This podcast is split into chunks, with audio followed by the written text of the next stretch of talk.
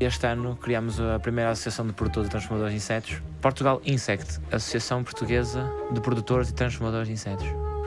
Agora, no próximo dia 27 de outubro, vamos comemorar o World Edible Insect Day, comemoração mundial do inseto comestível. Comestível pelos humanos, não é? Sim, sim, comestível pelos humanos, sim. Portanto, pela primeira vez vamos conseguir criar um evento em Portugal, onde vamos ter autorização das nossas entidades reguladoras para podermos dar insetos a comer às pessoas, neste caso uma pequena degustação. Onde é que vão fazer essa degustação? Na Escola de Hotelaria do Estoril, sábado a partir das três e meia. Já sabem o que é que vão oferecer às pessoas? Mais ou menos. Nós temos um programa desde oradores e convidamos uma, uma cozinheira de perto de Peniche, Patrícia Borges, para fazer uns pratos para podermos dar a degustar às pessoas. Uhum, vai ser interessante, até porque pensa-se que será um bocadinho o nosso futuro, não é? Irmos buscar as proteínas aos insetos.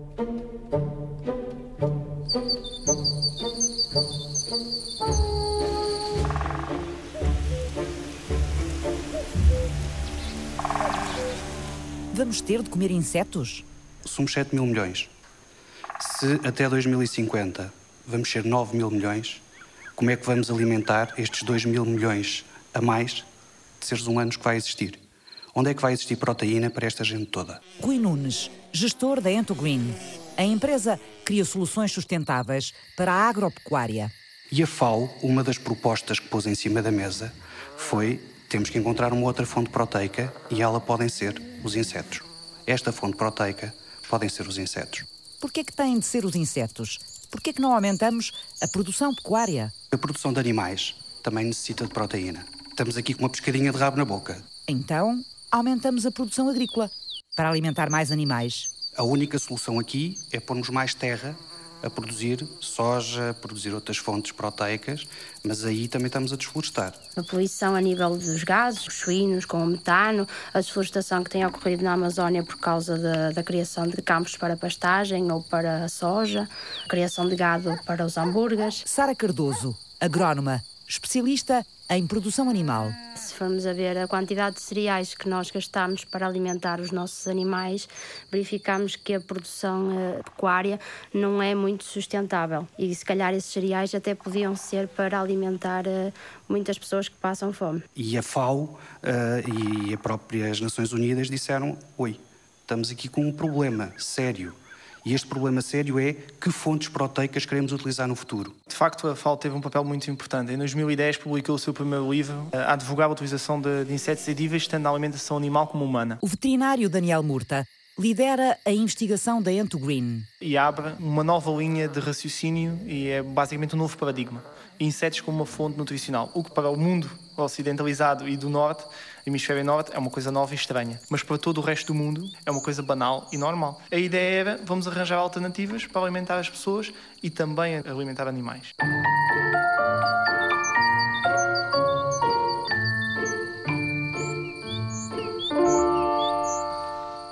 Nós estamos a entrar numa unidade de piloto de produção de insetos. Okay? E é preciso a gente preparar-se psicologicamente? É, é. Não, só para não se assustar se vir uh, insetos que voam, insetos que estão junto das paredes, tipo uma, uma aranhazita aqui e outra ali, porque elas também têm o seu papel.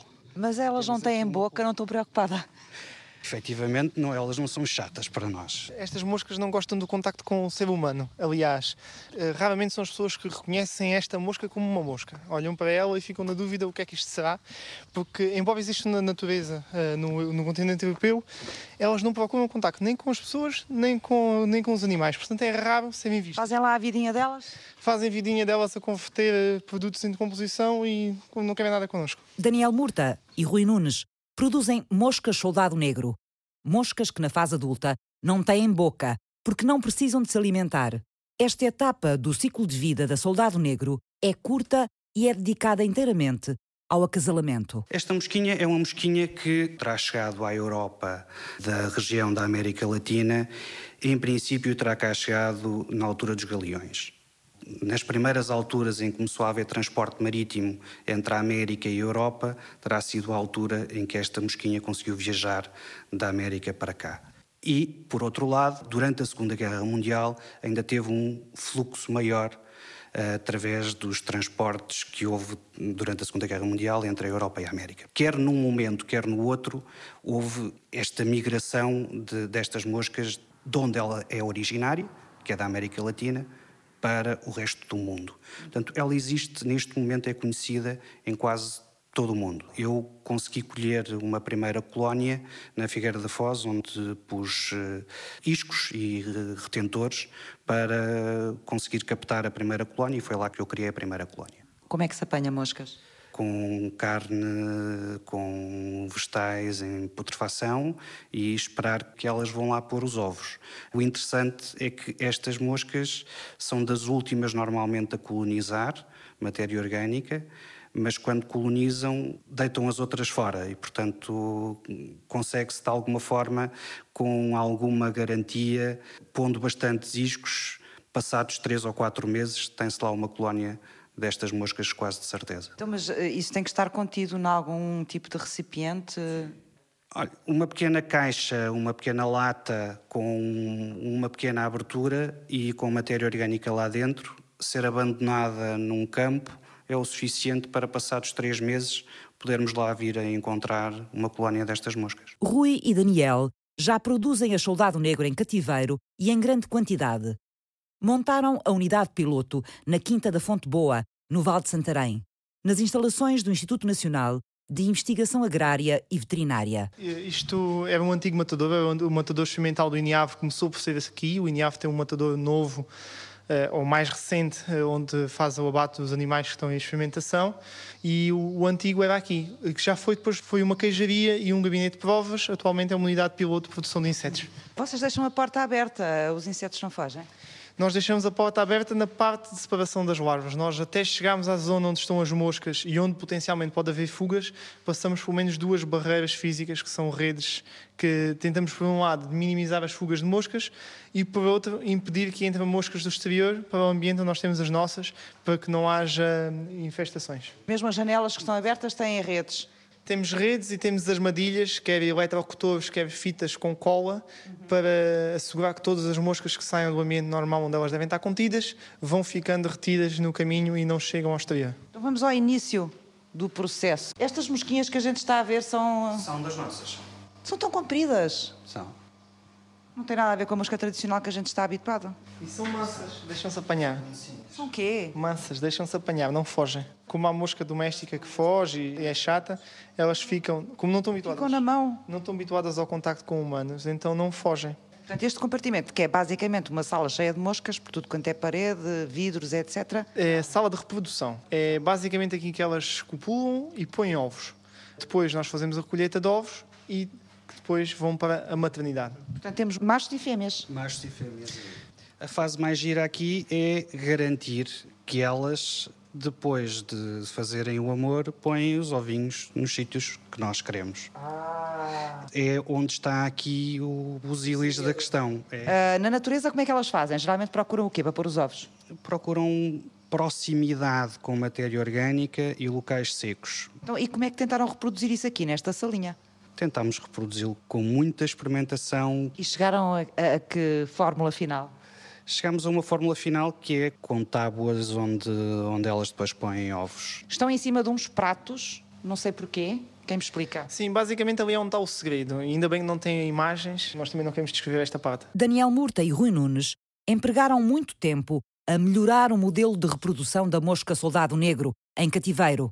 O investimento que fizeram será no futuro uma vantagem da Entogreen na comercialização de insetos. Segredo guardado a sete chaves. Então iniciei a produção de insetos na minha garagem. O Guilherme vem da Engenharia Alimentar. Sim, certo. Eu sou formado na Faculdade de Ciências da Universidade do Porto em Ciências de Engenharia no perfil de Engenharia Alimentar. No final do meu curso foi desafiado a desenvolver um, um produto com insetos, portanto uma barra proteica com incorporação de farinha de inseto. E eu resolvi abraçar o tema, portanto achei que seria o futuro e quando terminei o meu curso e terminei o meu projeto, achei que poderíamos trazer isto para o mercado, tentar criar alguma coisa com insetos. Não havia nada no mercado nacional e mesmo no mercado europeu haviam poucas coisas, digamos assim. Tinha a certeza que provavelmente íamos ter que passar por isto. Como é que tinha a certeza? No meu ponto de vista, é completamente insustentável pensarmos que vamos alimentar uh, quase 10 mil milhões de pessoas uhum. com as mesmas fontes que temos hoje em dia. A Terra tem os seus recursos limitados, nós temos explorado ao máximo, já vivemos quase com três vezes mais que aquilo que a Terra nos pode dar, portanto, vivemos a crédito mais de metade do ano. Pensarmos que daqui a uns anos, quando formos ainda mais, vamos continuar com este sistema, não vamos conseguir. Uh... Então, os insetos podiam ser uma alternativa em termos de fonte proteica? É isso? Sim, portanto, fomos prendendo este consumo às fontes que nós conhecemos agora. Mas se olharmos um bocadinho para o outro lado do, do mundo, os orientais, com esta dificuldade, já com o limite de espaço para conseguirem criar essas fontes, foram encontrando alternativas. Foram consumindo os insetos, foram consumindo aquilo que conseguiam criar. E nós, se calhar, agora temos que olhar para o Oriente como um exemplo para o mundo. Imagino que nunca tinha trabalhado com insetos antes ou já tinha, em termos alimentares? Não, nunca tinha. Até dizer que a minha primeira experiência foi um bocado de choque, porque na primeira reunião o meu professor, o professor Luís Cunha, quando eu me sentei à mesa, colocou à minha frente vários tipos de insetos para eu provar, inteiros. Não estavam vivos, não? Não, não, não. Todos, todos secos, próprios para a alimentação humana. Quando e, provei... e provou? Sim, sim, sim, provei tudo, desde gafanhotos a tenébrios, portanto, provei tudo e fiquei bastante agradado com o sabor, sou muito sincero. Os tenébrios, quando acabei por provar, consegui... O tenébrio é o quê? O tenébrio é as larvas do besouro da farinha, digamos, são umas larvas meias amareladas, pequeninas, que se formos a um celeiro antigo que tenha farelo, provavelmente vamos encontrá-las. E é dos insetos mais usados, não é? Neste momento em termos de alimentação humana, o tenébrio? Sim, o tenébrio e os grilos, sim, são os que têm sido mais utilizados para a alimentação humana. Uhum. Portanto, provou tenébrio, grilos, grilos e gafanhotos. E gafanhotos. Sim. Estava-me a contar em termos de paladar, como é que é? Sim, eu quando provei os tenébrios conseguia imaginar sentado no sofá, em vez de estar a comer uh, batatas fritas ou aquelas coisas que nós comemos que sabemos que nos fazem menos bem, consegui-me imaginar a comer aquilo, o sabor foi tão interessante. Os que eu provei eram temperados com limão, portanto sabiam um snack com limão, que era extraordinário. E eles, somente secos, têm um sabor perto de frutos secos, nozes, avelã. E os grilos e os gafanhotos? Os grilos são um bocadinho diferentes, pois têm uma massa lipídica um bocadinho maior, portanto têm um travo relativamente diferente, mas são algo que, menos para nós, consumidores ocidentais, consumi-los assim para já secos, exclusivamente, se calhar não estamos preparados para isso, porque têm um exoesqueleto muito forte e, portanto, nós não estamos habituados a, a tal crocância, digamos Exato. assim. Exato, a, a, trincar, uma, uma, coisinha tão crocante, não é? Certo. Os gafanhotos ainda é mais difícil que os grilos, eu acho, porque é um, é um animal ainda um bocadinho maior Sim. e ainda mais resistente, portanto tem uma crocância. Mesmo com limão. Enquanto o grilo e o gafanhoto comeu mesmo já o inseto, não é no caso do tenébrio comeu a larva, que é Sim, um bocadinho são diferente. as larvas, que é, que é a parte que se pode comercializar e que se pode comer. Portanto, eh, resolveu fazer farinha de grilo e farinha de tenébrio é. e experimentou fazer duas barras proteicas com essas duas farinhas ou misturou-as?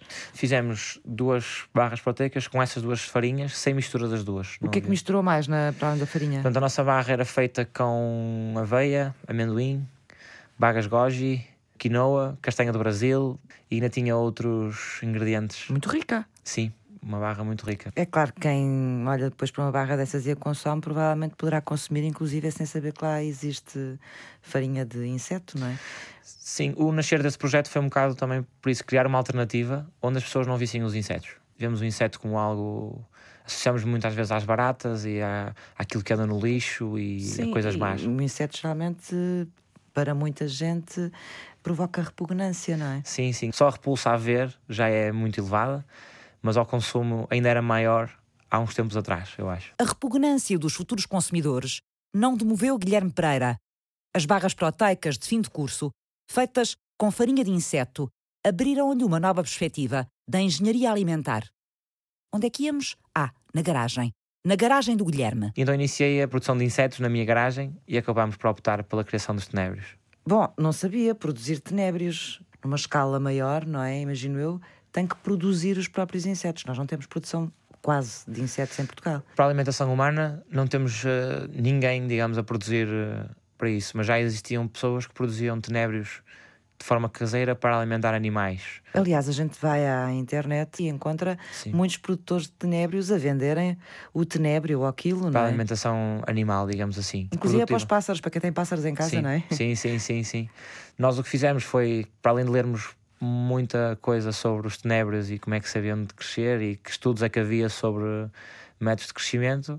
mas também tentamos ir ver o que é que faziam os pequenos produtores, como é que eles produziam os tenébrios, para no fundo juntarmos os dois e tentarmos arranjar uma forma de os produzir. E arranjou uma boa fórmula? E ainda estamos à final aos dias dois, nós estamos a andar a criar a melhor solução para os criar, mas sim acreditamos que já temos um sistema interessante para a fase em que estamos. Portanto, começou a criá-los na garagem, teve que encontrar um espaço próprio, imagino eu. Sim, nós criámos os insetos dentro de uma caixa de cartão porque eles precisavam de ser aquecidos, não queríamos estar a ter um dispêndio energético demasiado elevado ou aquecer a garagem inteira porque não era preciso. Portanto, nós uma lâmpada daquelas com mais pintainhos, não dá? Sim, foi essa mesmo. Ah, nós, é? Sim, nós pegámos uma caixa de cartão, uh, claro que dentro dessa caixa de cartão tinha uma caixa de plástico para os insetos não fugirem e utilizámos uma lâmpada exatamente dessas para, para aquecer os Eles insetos. Eles precisam do calor? O tenebre, neste caso, precisa de calor para conseguir eh, crescer e ter uma, um elevado porcentagem de umidade, digamos assim. Sim. E então, mas foi buscar os primeiros tenébrios? A um produtor português, a um produtor caseiro nacional, e depois a partir daí fomos crescendo. Mas compra-os como? Em larva já, não? Sim, eles vêm, os tenébrios são comercializados em forma de larva, que é a forma que se dá a comer aos animais e às pessoas. Depois esse inseto basicamente tem quatro fases, portanto o ovo, larva, depois um, passa para uma fase imóvel que é uma pulpa, e depois transforma-se num besouro, que é a fase reprodutiva, é onde eles, se reproduzem. Acho que todos nós conhecemos mais ou menos essas fases. Sim. Uh, quanto mais não seja da borboleta. Ou... Sim, é, uma, é algo parecido. Assim nasceu a startup Portugal Bugs, na garagem do engenheiro alimentar Guilherme Pereira, apoiada pela Universidade do Porto. Comecei, portanto, nas RAS. Eu sou investigadora na parte da ranicultura. Ranicultura. Sara Cardoso é uma agrónoma ranicultora na Escola Superior Agrária do Instituto Politécnico de Viana do Castelo. É um projeto inovador no nosso país. A ranicultura já existe na Europa desde o século XVI. Os principais consumidores são a França, a Suíça e a Alemanha. Consomem muitas rãs Exatamente. para a alimentação humana. A França importa 4 mil toneladas anualmente. A Europa consome mais ou menos 10 mil toneladas por ano. Ou carne congelada. De onde é que vem essa, essa carne o Brasil, congelada? por exemplo. O Brasil é o grande produtor de carne congelada. E pode atingir o preço de 12,5 euros o quilo e também através de animais vivos, países como a Turquia ou o Egito. E aí o preço pode rondar os 40 euros o quilo. Os vivos são mais caros. Exatamente. e aí congelados. Portugal tem uma grande vantagem: é que Portugal fica próximo de países como a França, a Suíça e a Alemanha. E além disso, temos condições excepcionais como água de qualidade e todo o ano, temperaturas favoráveis. Com estes preços e com o facto de estarmos muito próximo destes países, torna-se um, um negócio bastante lucrativo. Portanto, nós temos condições naturais e condições geográficas que nos podem colocar como um produtor competitivo de rãs. Exatamente. Estes países que eu falei, o Brasil, a Tailândia, a Turquia, o Egito, produzem uma rã chamada ratouro.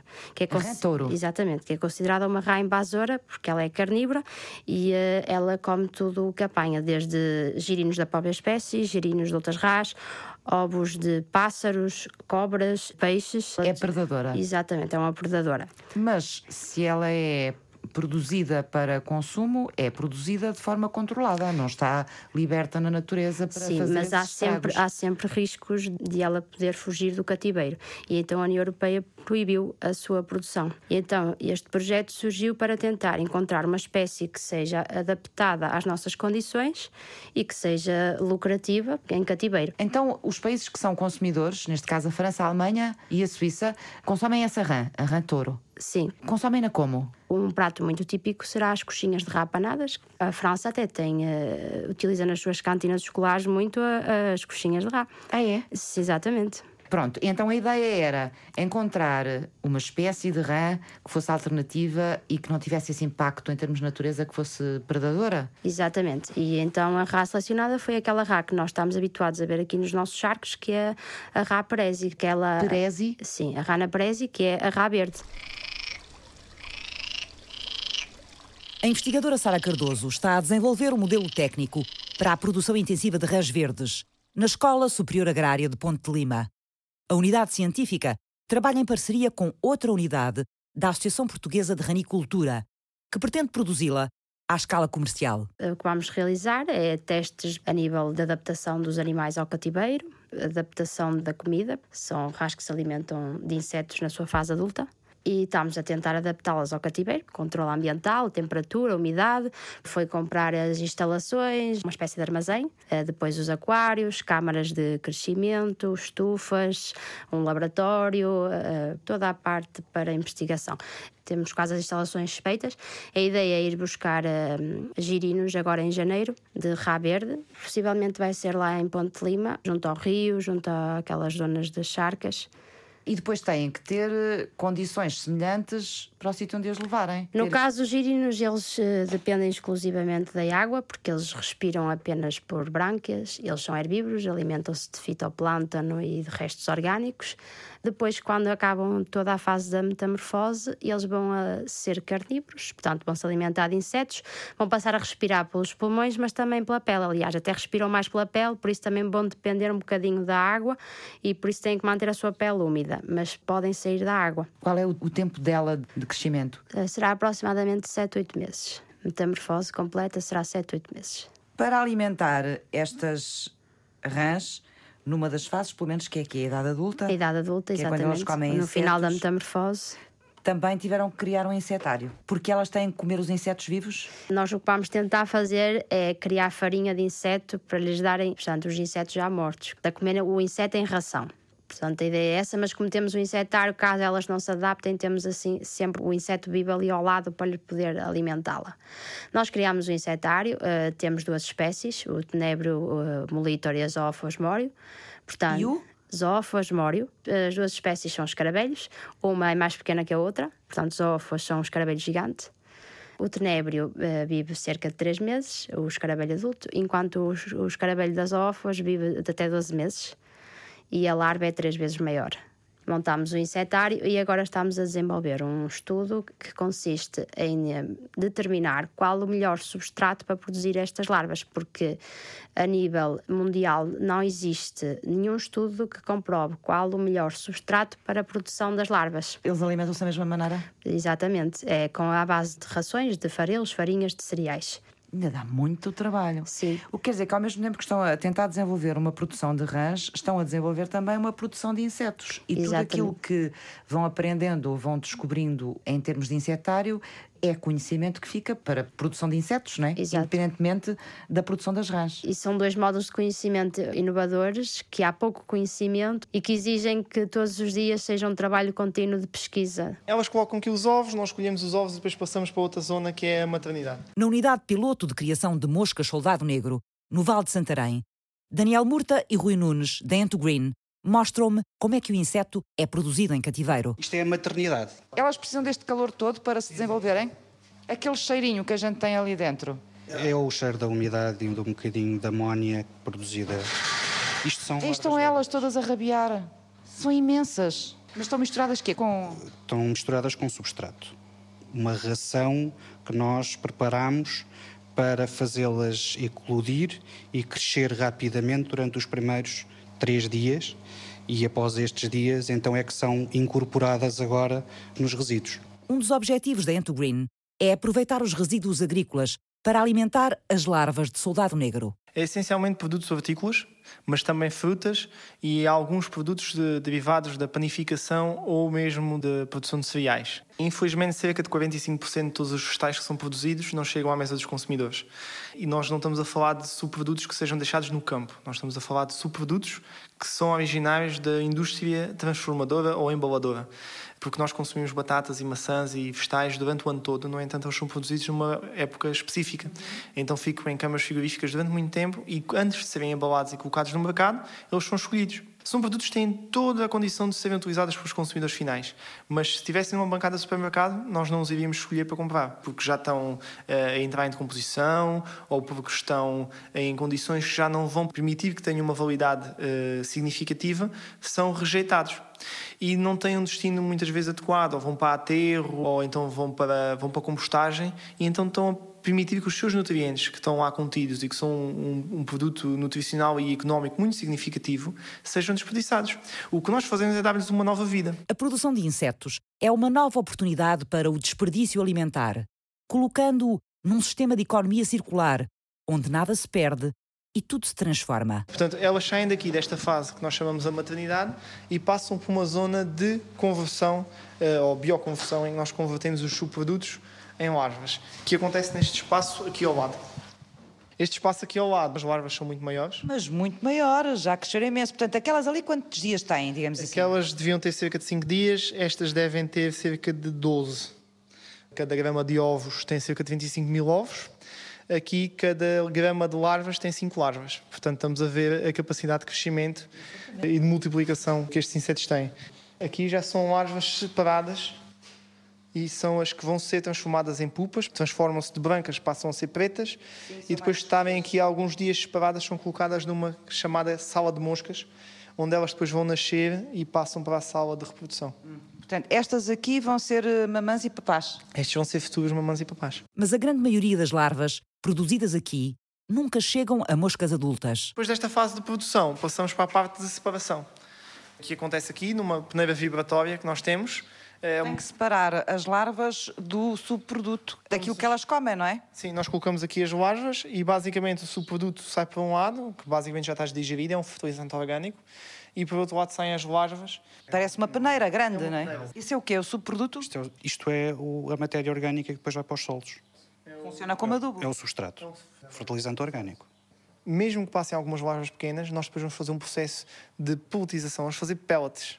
Ou seja, vamos uh, comprimir este fertilizante, assegurando que todas as larvas que pudessem ter passado com ele vão morrer no processo, para que não sejam libertadas na natureza. É uma maneira de controlar e que não saia nenhum inseto da nossa unidade sem que esteja processado ou morto. Coitada da larva que não cresceu o suficiente, lá vai ela servir de adubo, não é? Este fertilizante está a ser testado aqui na zona do Ribatejo, em plantações com batata e com tomate, e no Iniave do Oeiras está a ser testado em estufa com tomate, morango e alface. O objetivo é valorizar toda a cadeia e valorizar todo o nutriente que seja desperdiçado e que entre na unidade da endocrina. A proteína é o nosso ponto número um e o ponto-chave, mas não é o ponto único nós temos também aqui outros nutrientes, nomeadamente os óleos e também o fertilizante orgânico. O fertilizante orgânico estamos a falar de grandes volumes e de grandes capacidades de produção numa unidade fabril de grande escala, portanto vai ter um peso a nível económico muito significativo. Esta larva é uma larva devoradora, é uma larva que vai comer enquanto larva o suficiente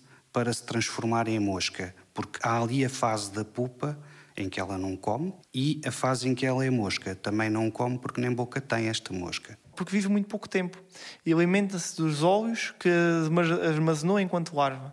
E a única coisa que essa mosca faz é acasalar pôr ovos. E tem um pormenor muito interessante, porque ela, ao não ter boca, é uma mosca que não procura contacto com humanos nem animais, porque ela não precisa se alimentar. Não é transmissora de doenças. Não é conhecida nenhuma doença que seja transmitida por esta mosca. E também não é conhecida nenhuma doença que afeta esta mosca ela é glutona enquanto larva, exatamente porque depois não vai ter capacidade para comer mais à frente. É isto que torna este inseto aquele que nós escolhemos dos milhares de espécies que se conhecem de insetos. Pelas próprias características que ele tem. características que têm. Queríamos ter um inseto que não propagasse doenças, que devorasse efetivamente matéria orgânica e de uma forma rápida e eficiente Portanto, tinha as características certas para ser realmente o nosso bichinho trabalhador que vai transformar matéria orgânica em proteína da própria larva. O objetivo é esse: é nós arranjarmos fontes proteicas locais que sejam produzidas a partir de subprodutos também locais e reduzindo a dependência que Portugal tem, que é superior a 95%, de fontes proteicas importadas, nomeadamente a soja que vem de, do continente americano. Temos que perceber que nós estamos pela primeira vez a domesticar um inseto e a torná-lo um animal de produção. Estamos a transformar uma mosquinha num carneiro, numa vaca, num animal de produção de quinta. É isto que nós estamos a fazer. É novo, não é? criar uh, quintas de insetos é algo novo e foi uma das primeiras barreiras que nós encontramos a nível legal é que isto não estava previsto na lei. No entanto, tem estado a ser adaptado. Já existem inclusivamente equivalentes em cabeças de gado para insetos, para sabermos quantos equivalente em cabeças de gado nós temos na nossa quinta de insetos. E isso é um dos passos essenciais para nós podermos criar uma quinta, é que haja um ambiente legal para que isso seja possível uh, de acontecer. Já existe enquadramento legal para criar estas quintas em Portugal, desde 2013. No entanto, ainda temos algumas barreiras.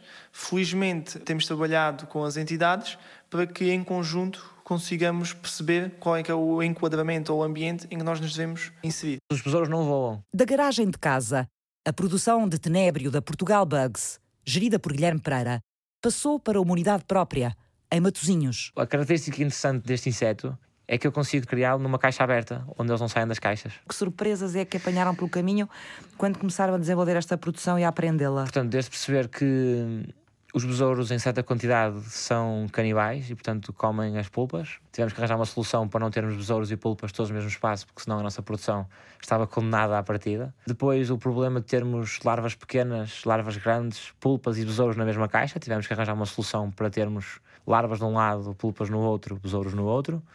E, em segundo, tentar arranjar uma solução para não ter que estar de volta das caixas quase 10 horas por dia a peneirá-las para conseguir separar os ovos dos besouros, digamos assim. É preciso muita mão de obra e nós fomos encontrando alternativas para conseguirmos ter o menos trabalho possível a criar os insetos. A startup de Guilherme Pereira já produz meia centena de quilos de insetos por mês.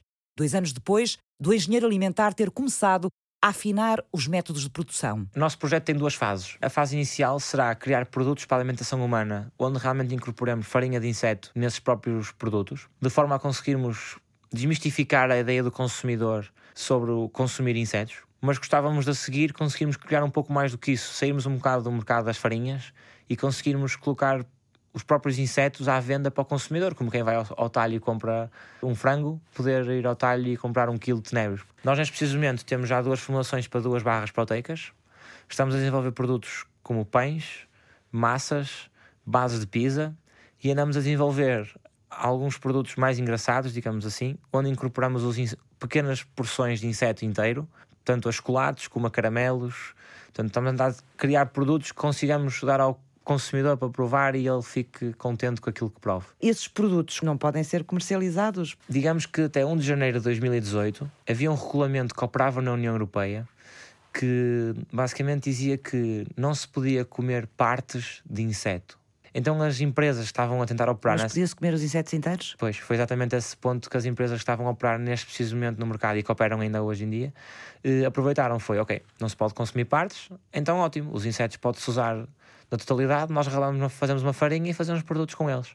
Portanto, as empresas puderam operar até 1 de janeiro de 2018 esse antigo regulamento. Dentro da União Europeia? Dentro da União Europeia.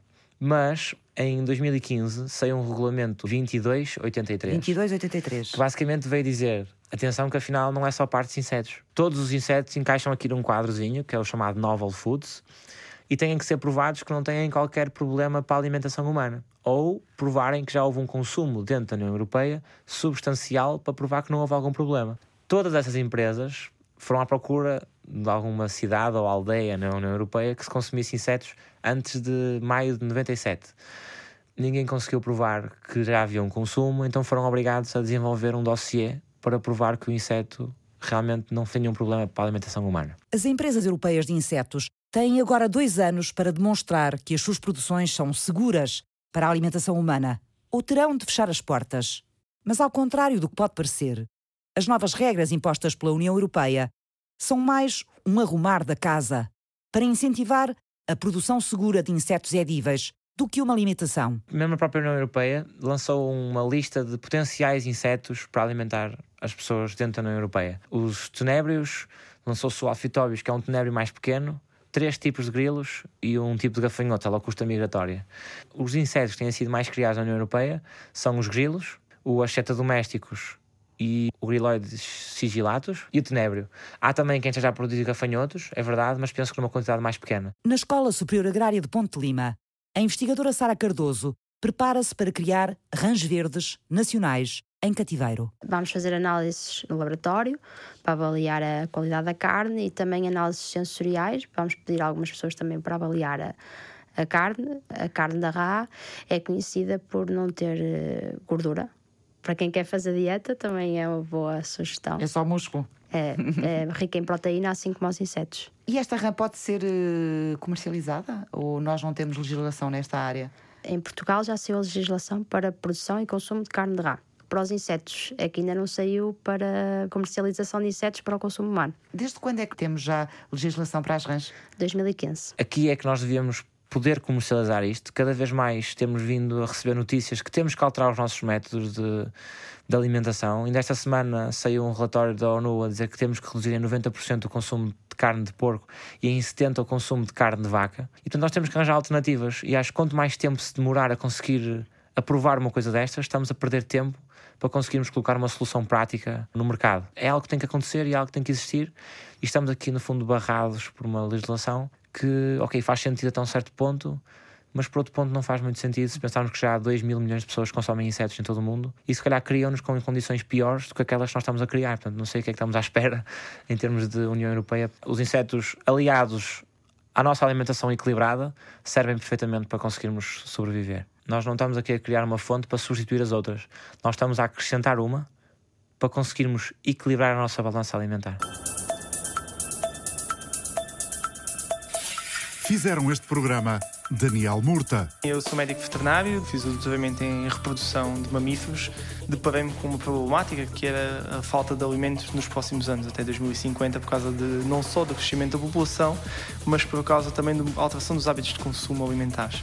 E então os insetos apareceram como uma solução. Por que não comer insetos? Rui Nunes. Uma das coisas que a mim sempre me preocupou foi aquilo que nós fazemos com os resíduos eh, animais e da produção animal. Cada vez que via ali a região do Lis com fortes problemas ao nível do que era produzido nas suiniculturas e que não havia solução para aquele rio Lis, uma das coisas que a mim me chamou foi a ligação destas duas coisas. Guilherme Pereira. Nós não estamos habituados a comprar uma vaca inteira para levar para a nossa casa e, e comermos a vaca inteira, como é possível. Mas eu falo para mim, eu quando vou às compras, já, as coisas já vêm quase todas preparadas, não é? Nós compramos tudo preparado. E ali eu pude ter o todo, ver o que é que era o animal pelo todo e o que é que sabia o todo do animal. Os insetos têm essa vantagem, é quase 100% combustível a maior parte dos insetos. Sara Cardoso. A ratouro pode atingir 1 kg de peso vivo e 20 cm de comprimento. Esta não é tão grande. Não, não. Esta rara atinge os 7, 8 cm de comprimento e se calhar umas 80 gramas de peso vivo. Francisca Alves fez o apoio à produção. Márcio Décio cuidou da pós-produção áudio. Eduardo Maio realizou e apresentou. Queres pôr aqui as larvas a falar? Para o microfone. Diz assim, as larvas estão a dar uma entrevista. E o Rui pega na mão nas larvas e o microfone.